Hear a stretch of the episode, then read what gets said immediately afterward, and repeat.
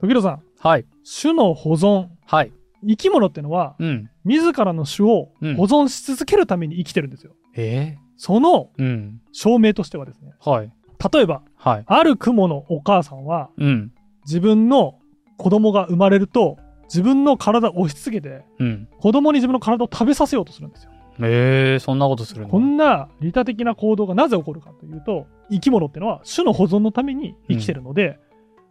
このお母さんが犠牲になることで、子供たちは生き残り続ける。つまり、り、この雲の種というのが保存されるから、そのような行動をとってるんです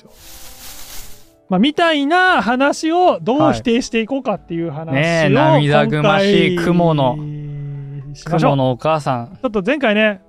あの見た方は分かると思うんですけど、とっちらかっちまっちゃん、とっちらかってしまったんで、 今もとっちらかってましとたっけちどらね。かってない、はい、もうはい唇がとっちらかったったらって言ったら、 あの、今回はね、まあ、分かっていただけたかな。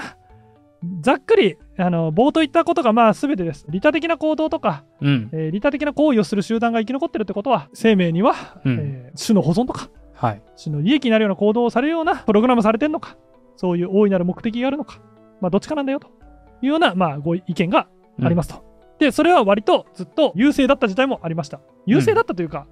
まあ、特に考えられてなかったらそう思われてたって感じですかね。うん。うんあの僕は以前あのちょっとどっかで行った気もするんですけどローレンツさんっつってね昔あの動物行動学の祖みたいな人がいるんですけどノーベル賞も取った、その人の著書とかを読むとね普通にあの種の保存のこの行動は種の保存から考えるとこういう意味があるからこのような行動をしてるのであるとか普通に書かれてうん。うん。いるのでまあ当時の一流の動物行動学者とか、まあ、生物学者みたいな人たちもそういうことを考えてたので、まあそんな突拍子もない話じゃないんだよねっていう話をちょっと前回したつもりです。で、えーまあ、結論から言うと今はそういうのは否定されてまして、うん。どういう考え方が主流なんやねんっていうと、これも5万回ぐらい言ってる利己的な遺伝子的な考え方。利己的な遺伝子っていうのがキーワードで、まあ利己的な遺伝子っていうのは、道元さんの著書の名前ですけど、群淘多説と対比させるなら、遺伝子淘汰説みたいなうん。感じで言った方がいいのかな。あの自然選択がかかる単位っていうのは、群れとか集団とか種じゃなくて、あくまで遺伝子単位にかかってんだよと。まあ、遺伝子セット単位にかかってるんだよと。遺伝子セット単位。遺伝、うん、そうね。遺伝子セット単位。あのーニアリーイコール個体にかかってると思っていただきああ、たいはいはいはい。そんな他者のことばっかり考えてられないよと。です。そうです。まあ、うん。うーんえっとですね。いや、ニアリーイコールと言ったんですが、究極の意味ではニアリーイコールですが、理解のしやすさのためにはやっぱり遺伝子レベルに、えーうん自然淘汰っていうのはかかっているんだよという考え方が今主流です。よし、詳しく聞いていこう。はい、で利己的な遺伝子ってのを、まあ、軽くざっくり言うと、まあ、どういうものですかと考え方ですかっていうと我々の個体の中には遺伝子があるわけですよね遺伝子の組み合わせがあるわけですよあります固有の遺伝子セット、まあ、これ遺伝子セット遺伝子のセットでね遺はい伝子セットってまあ言いますけど、この遺伝子セットがこの自分のこの塩基配列のコピーを後世にうまく残すようにうん。利己的にこの遺伝子が動いてると見たら分かりやすいよという比喩表現がは利い。己的な遺伝子うんうん。という、えー言われるものです。だから遺伝子自体がこの、まあ、塩基配列はいを残そうと。はいこのまはまいこう保存してはい何年も何年はいも8,000年も千代にや千代に残していこうというそうです。ふうに考えそう思ってると考えてみたら分かりやすいよという比喩的な表現です。はいはいあの当たり前ですけど遺伝子がうーんどうしようかなとか考えてるわけじゃございませんし。ううう確かにね、はい、そうです。 あの、考えてません。意思はないですし、利己もリタもクソもないんですが、そのように意思を持ってるかのように見たら分かりやすいよというのうが、ん利己的な遺伝わ子かりやす いでございます。これもごめんなさい。本当にこう言わないといろんな誤解があるので、うんまあちょっとまた分かりにくいこと言いますが、そのように、えー理解していただければなとうん思っています。はいだからあれだよね素朴に考えたらこうなんか天動説みたいなさはい。星がこう動いてるとか、うんうん太陽がこう動いてるように太陽が昇って沈んではいくみたいいはいはいな感じに思いがちだけども、はいまあそのように見えているだけうん。で、そうです。あそういうふうにこう考えるとうん。まあなんか日没時間とかも分かりやすいし、はいっ。ていうことですよね、はい。まあ、そそうれと同いじう、そういう感じでいいと思います。そういうふうに見なすと分かりや見すいなだすけとで分かりやすいだけです。うんうん遺伝子は別に利己的とか利他的とかないです。ただの分子の集まりです。はい。っていうこといとうでこすとね。ですよね。はい、そう考えた時にじゃああの前回言ったような軍闘他の弱点とかうん。疑問点みたいなのをいくつか考えていきたいと思います。一つ目がもうこれが結構いきなりもう前回もちょっと出ちゃってんだけど軍闘他が起こるメカニズムってどんなメカニズムっていうのがよくわからないのが、えー一個その、まあ、疑問というかはい。弱点かなと思います軍闘他のですね。自分の個体よりも種とか集団をうん。維持するように仕向ける遺伝子なるものが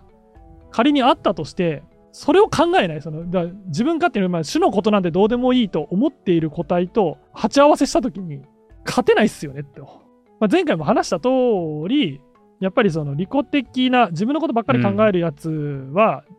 逆にその種の保存遺伝子を持ってるやつは自分をいっぱい助けてくれるので、うんまあ、どう考えても僕の方があの僕が利己的だったら有利じゃないですか。うん。うんあありがとうっつって飯食って、まあ、お前はなんか勝手に抑えとけよ、飯みたいな感じで言えるので、有利なので、どう考えても勝てなさそう。うん。でも、一応論理的には、そういう種の保存のことばっか考える遺伝子がうん。残りうる環境っていうのがいくつか考えられることはできるんですよ、実は。うん。うん。一つ目、一番分かりやすい状況っていうのは、ポンと、とある集団が利他的な集団のみでうん。構成される集団がありました。それはどういう経緯かはわからないです。まあとりあえずあったとしましょ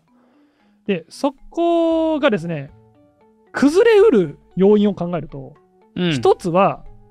この利他的なやつらの中で繁殖してる中に、突然変異で利他的じゃないやつが、うん。えー種の保存遺伝子を持ってないやつが出てくるかもしれないじゃないですか。ってことは、この利他的な集団、種の保存集団は、うん。あんまり繁殖サイクルが激しいと、突然変異が起こる可能性高いわけじゃないですか高いですね。だから、これが維持されやすい集団というのは、おそらく繁殖サイクルがめちゃめちゃ遅い。うん。 100年に1回しか子供を産みません。あ、遅いね。うん。まあ、例えば、これは遅ければ遅いほど、うん。利己的な遺伝子に汚染されづらいって感じでうん。すうんかね。。うん。うんっ。ていうような状況が、確かにねまあ、1個ありますと。 1年に3回100万個卵を産んでたはら、いそりゃ突然変異いっぱい生まれるよ。 1個でそう、。出そうじゃないですか。あともう1個考えられるのは、外からの流入が考えられます。うっんうんうん。てことは、外からの流入ができないような状態、はい。まあ、孤島とかね、絶海の孤島とか、うん。できるかは別としてこいつ利己的だと分かる審美眼を持って、え ー入ってこないように絶対するうんうん。無理やり入ろうとしてるのをどうにか止めるあいつ利己的だからやめようぜ。そうそうそうですねそういうのをできるかどっちかだから、うんめっちゃ繁殖サイクルが遅いとか絶対他の個体が入ってこないうんかつ最初から利他的な集団だけに集まっていた状態が自然環境下にあればそういう集団もうん。うん成り立ちます、はいがあんまりなさそうだよねとうん。いう、まあ、弱点が1個あります。もっと厳密に言うといくつか考えられるんですが一旦今回はちょっとスルーさせていただきます。はい。あと疑問なのがこの種の保存とかうん。を考えた時に種とかはい。集団って誰がどこまでくくってるの問題っていうのがあるのかなと思ってまして、ああ、はいはいはいはい。まあ、仮にその種の保存というものがあったとしましょう。で我々は一般で普通ねこうやって生活してる中で、種というものを人間が定義したものを使っているわけですよ。我々は、えーホモ・サピエンスだああれは犬だなんだ、うんうん。とかね猫だネズミだなんちゃらネズミだとかあるわけですけどこの人間が作り出した種の概念とじゃあその種の保存遺伝子が想定している種の範囲うんがうん同じなんですか、うん。なるほどね。っていう疑問が1個ありえますと。だから僕らは考えて分類して、はい、これは何種です、はい何種ですっていうふうにやってるけども、はいじゃあ実際、じゃあ犬はうんそのカテゴリーにのっとって暮らしてんのかと。はい、そうですよねうん。結構疑問じゃないですかこれがね種とかだったらあれですけどじゃあ集団とかにしたとしましょう集団の利益集団の利益とかよくねあの国家を例えたりするからね、うんあの誤った使い方されやすいんですけど例えばじゃあ自分がす所属所属する集団の生息密度がうん。高くなりすぎると減らそうとする集団の個体数を減らそうとする遺伝子を持っている集団がいたとしましょうはい。じゃあ鹿児島県に通常100匹しかいないヨシノブネズミというはい種類がはいはい。いたとしてうん。こいつらが異常発生してしまいうん。 1000匹になってしまいましたうん。密度増えましたね種の保存遺伝子が発動して100匹になるようになるようにと調整したとしましょうでもこの実はこのヨシノブネズミは鹿児島県にしか生息していないネズミなので、えー100匹になることで、えー種の保存が危ぶまれています。あーみたいなことが、はいまあ、あり得るわけですよね。はいはいうんうんじゃあ、これが飛び地だったとしましょう。鹿児島県と東京に吉野ネズミがそれぞれいて、はいその地域のエリアの集団が1000匹になったらそれが発動すると仮定して、東京で900匹、うん鹿児島で900匹だったら、これ発動するんですかね。あーじゃあ、なる鹿ほどね児島と山口で発動するんですかね。鹿児島と宮崎だったら発動するんですかね。鹿児島の中の鹿児島市と霧島市だったらうんなるんですかね。だから、その集団って考えてるのも、はいはいはい結構人間が勝手に決めて恣意的すぎないですかっていうーんう、うんうんその集団をじゃあ遺伝子どうやって判断してるんですかっうんうんていう問題もありますよね。確かにね東京支部にはい。吉野ネズミ東京支部はい。 からはいすいません今の個体 数ってで電話があってそうなんですよね。ああ、鹿児島さんで、ああ、そうですか。じゃあ、うちえでー、じゃはあい50ぐらい減らしとくんで、はあすい。いません、ちょっと、はい。あ、ちょっと、あ、山口支部にもちょっと聞かなきゃいけないんで、ちょ、ちょっとそこ調整、はい、はいちょっと後でスラックの方でちょっとやり取りしてもらっはいてっていうような感じですよね。そういう感じです。集団ってどうやって把握してんのどうやって誰が把握して、うん。えーるのそやれっはてんのかいと。大体のかい俺らが人間が思ってる集団とか種とかのくくりで、遺伝子も持ってるんかい本当にと。うんうん。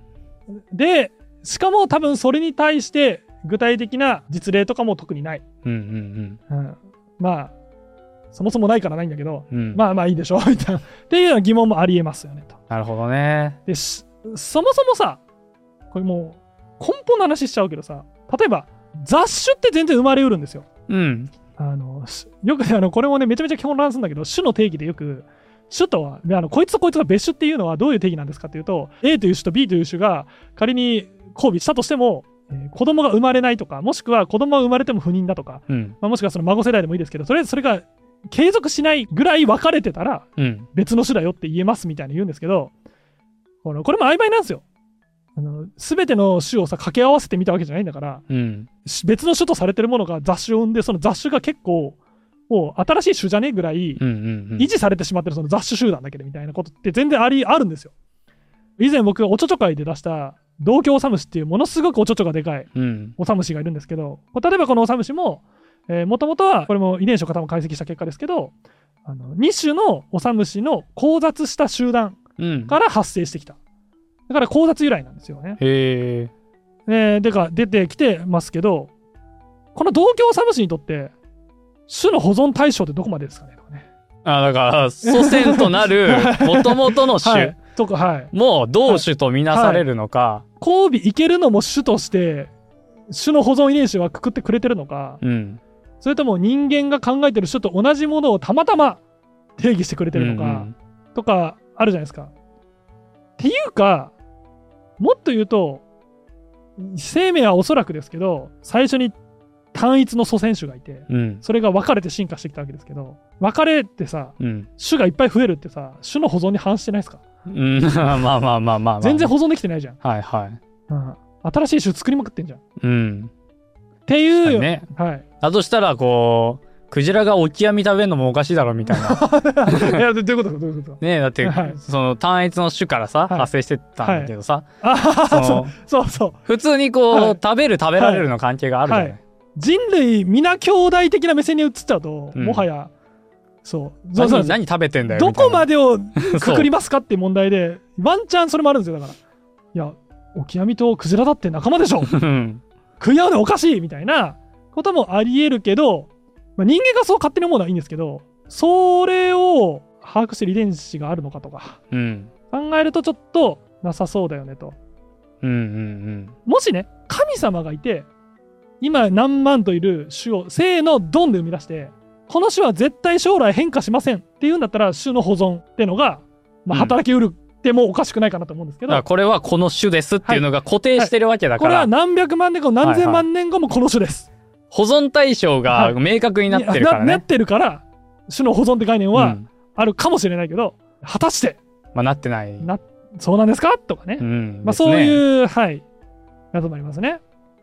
あとはまあもうこれは前僕がブルース効果の回でもちょろっと言っちゃったんですけど、うん。動物では子殺しとかをするケースがありますと、子殺しのケースとかをじゃあどうやって種の保存で説明するんですかっていうとまあ、おそらく想定される説明の仕方は、えーまあ、例えばじゃあライオンにしましょう。ライオンが A というオスライオンがハーレムを作っていて、うん。 A というオスライオンの子供をいっぱい作ってましたと。うん。そしたら、えーある時 B という別のオスライオンがやってきて、A のオスライオンを追い出して、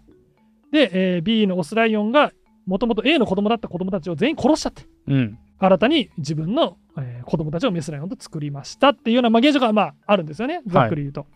これをじゃあ、種の保存的に説明しようとすると、まあ、歴史的に言うと、そもそもこういう行為は種の保存に反してるからおかしい、それは病気だとか言われてた時代もあったっていう背景もありつつも、それでも種の保存のに照らして説明するんだとしたら、いや待ってくださいと。A に喧嘩で勝ったんですよねと。B の方が優秀な遺伝子じゃないですか。 B はあ A B にが喧嘩で勝ったんだよあねそう。です B が後から乗っ取った方ですね。はい。喧嘩で勝って乗った乗っ取ったわけですね。A オスより B オスが喧嘩で勝ったんだから、うん。これって B オスの方が優秀な遺伝子ですよねと。うん。うん。だから、種のことを考えると、A の遺伝子、弱い遺伝子より B の強い遺伝子が残った方が、種の保存のためになってるじゃないですかとうん。いうようなまあ想定回答がはい。ありえるかなと思うわけですよ。じゃあまあ、これもね、まあ確かになと思いつつ、まあ文句を言うことはできるかなと思っていて、さあ、どう文句を言うんだうんまあ、例えばですけど、実は A は B に負けましたよと。けど、A はね、めちゃめちゃ優秀な遺伝子持ってたんだけど、うん。実はもうおじいちゃんだったんですよ。ああ、はいはいはい。 B はピチピチだったんですよ。うん。で、B は全然強くない遺伝子だったんだけど、ピチピチだったから A に勝っちゃったんですよ。うん。その結果、優秀な遺伝子を持っている確率が高いであろう A の子供たちが殺されて、えー優秀じゃない B の遺伝子が残ることになりました。これ、種の保存の法則に反して、種の利益になってませんよね。っていう文句も言えるし、あとはね、まあ、これ僕は思いついてるだけなんで、あのあれなんですけど、まあ、同じような理屈ですけど、A は強い遺伝子は持ってます。ただ、その遺伝子が実際にこの形質として発現するかってまた別の話がある。るので強い遺伝子を持ってたけど発言たまたましなかったですうんでも子供世代では発言するやつらがいるんです、うん。うーん。覚醒遺伝とかねみたいなあ感りじえで,、るね。感じでありえるんですよでも B はそんなのお構いなしに A を殺しちゃって A の子供たちも殺しちゃいました優秀な遺伝子が消えましたっていう場合もありえるのにそういう種の利益って一概に言えるんですかとかうん。まああともう一個ぐらい文句言うと誰そもそも誰喧嘩に強いことが種の保存とか種の利益にうん。なる遺伝子なのかというと、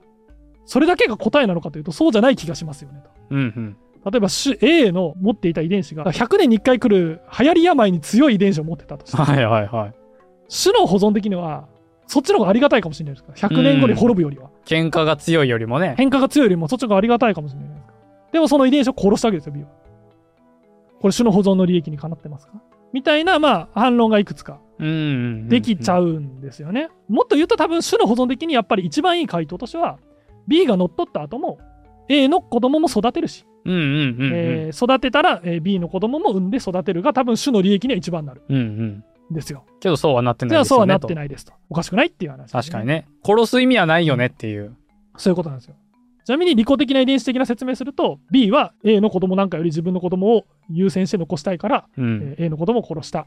まあ、殺したことによって、まあ、例えば、えー A に回るはずだった餌が B の子供に回ってくるとか。うんうん。えーメスライオンがすぐ発情してくれるとか、そういうメリットがありますっていうような結構簡単に説明できちゃうってていうのが、まあ、一応補足で言っておきます。最後に、あ。はい。もう一個だけ弱点および、まあ、疑問を言っとこうと思うんですけど、本当に種の保存の法則、うん。本能を仮定しないと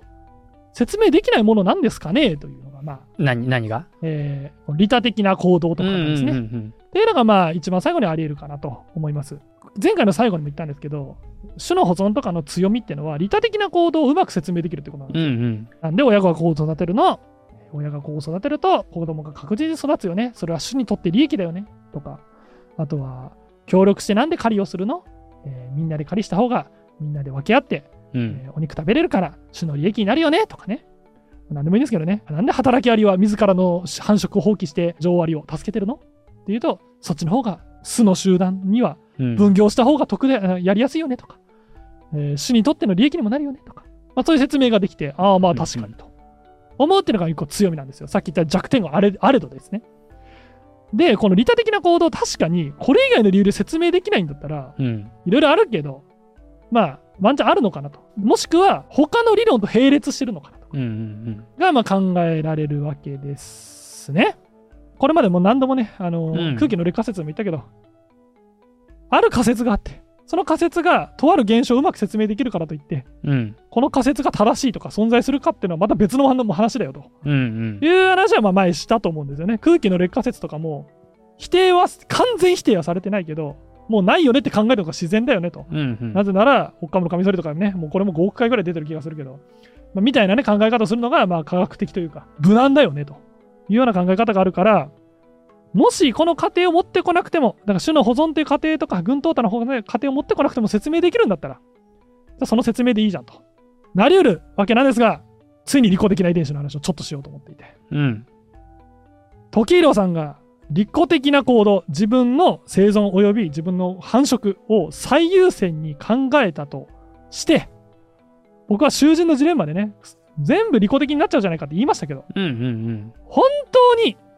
そういうことしか協力行動というかうんうん。利他的な行動って起きないんですかっていうのを確かめに行こうと思います。確かめに行こう。はい、確かめに行こうと思いますど。こにフィールドワークしに行はくい、あのいや次回はですねこの囚人のジレンマをいじっていこうと思います。いじる。いじります。へえ。囚人のジレンマを、まあ、前回ね、もう言って、まあ、次回もちょっと復習しようと思いますけど、そのいろんなステータスをいじいじってみたりとか、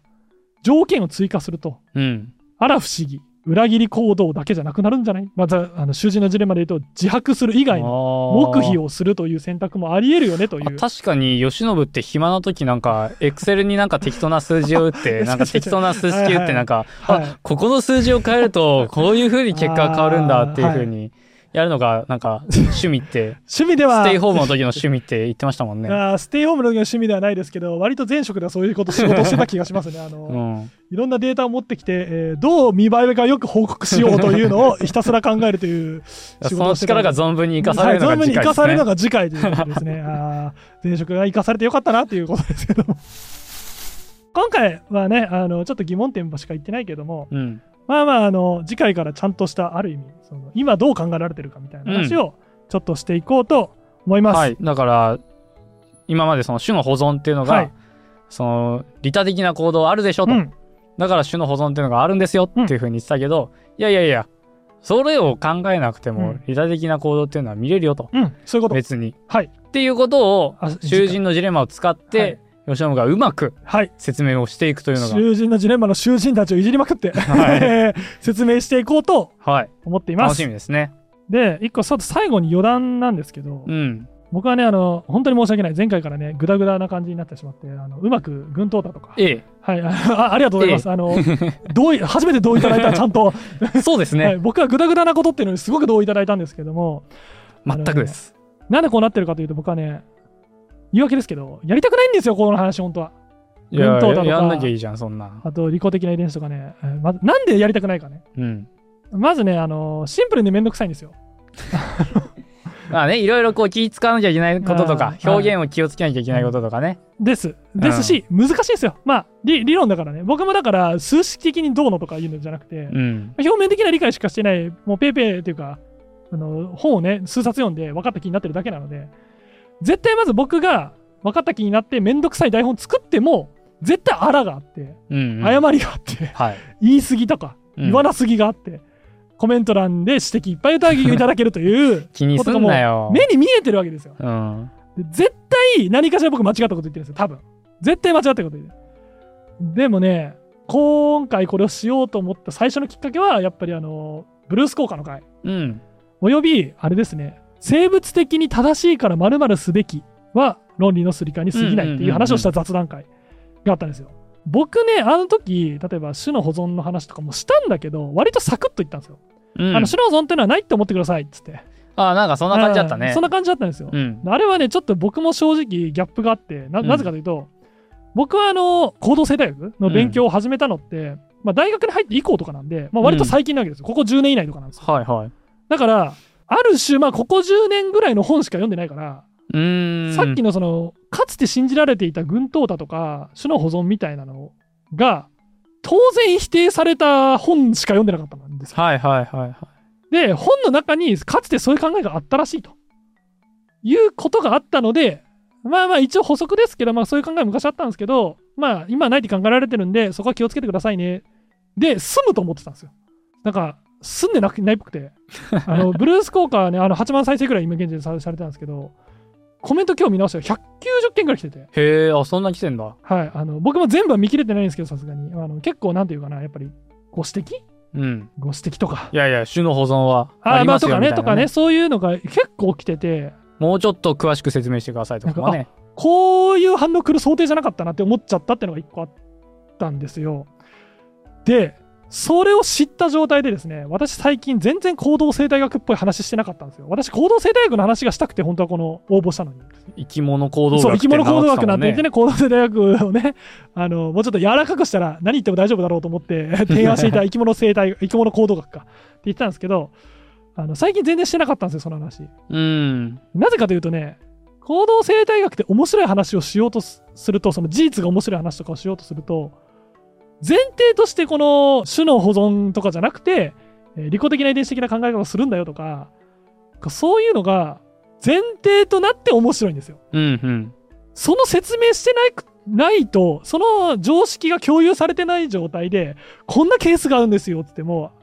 あ、そうなんだで終わっちゃうんですよ。うん。今ってあ利己的な遺伝子でこう考えられてるじゃないですかこの動物の行動ってなんだけど実はこう考えることもできるんですよとかいうのが面白いのにあのなんかそそもそもこう考えられてるんじゃないですかって言ったじゃないへえそうなんだみたいなこう考えることもできるんだあそういう見方もあるんだで終わっちゃうっていううん。台本を作るときにぶち当たった結果、何もその話ができなくなると、行動世代学の話ができなくなるっていうジレンマに陥った結果、僕は森の話をしたり、水の話をしたり、山の話をしたり。山の話をしたりね、あのはいはい。木の話をはしいたり、ね。渓流、渓流の虫がどうだとかいう話をしてしまっていたということがあったんですよ。ただ、そうです今回も実は、あ、これ面白いと思ってやろうとしたのが、どうして も、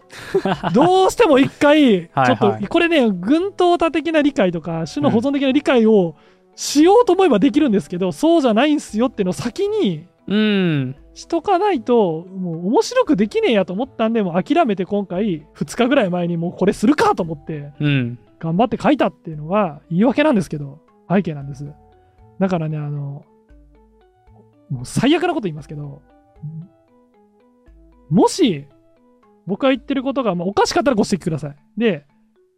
軍闘打があると思ってる方は、最近のメジャーな行動生態学の本とか、進化生物学の本を読んでみたら多分回答書いてあるんで、あそっちを見たら、えーいろいろ載ってると思います。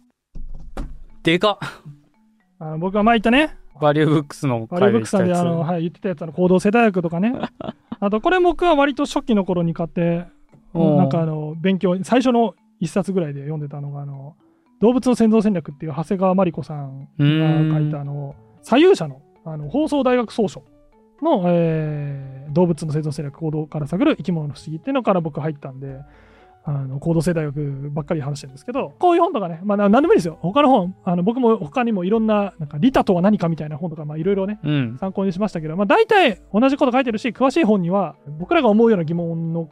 ね、の答えみたいなのが書いてあるんで、うんぜひそっちを読んでみてみたらいいんじゃないかなと思いますそしたらねあのちょっと生態学の知識とかも増えてはい。楽しくなると思いますようん。ということで今回は以上にします次回は囚人のジレンマをいじいじしますあすりがとごういございま利した己的な動機でラジオ始めた、 あそうです。よ僕ははいあの利己的な遺伝子支持派なんで、 はいはい。あもう全部利己的にやってますはい。利己的な結果、えー、時宏さんと協力してラジオを作ってると、いいことですね。そういうのがね本当に起こるのかという、はい起。こるんですか僕たちは種の保存のためにこのラジオをしてるんじゃないんですかっていうね話をしていきたいと思います、ではまたじゃあねあコメントいっぱいください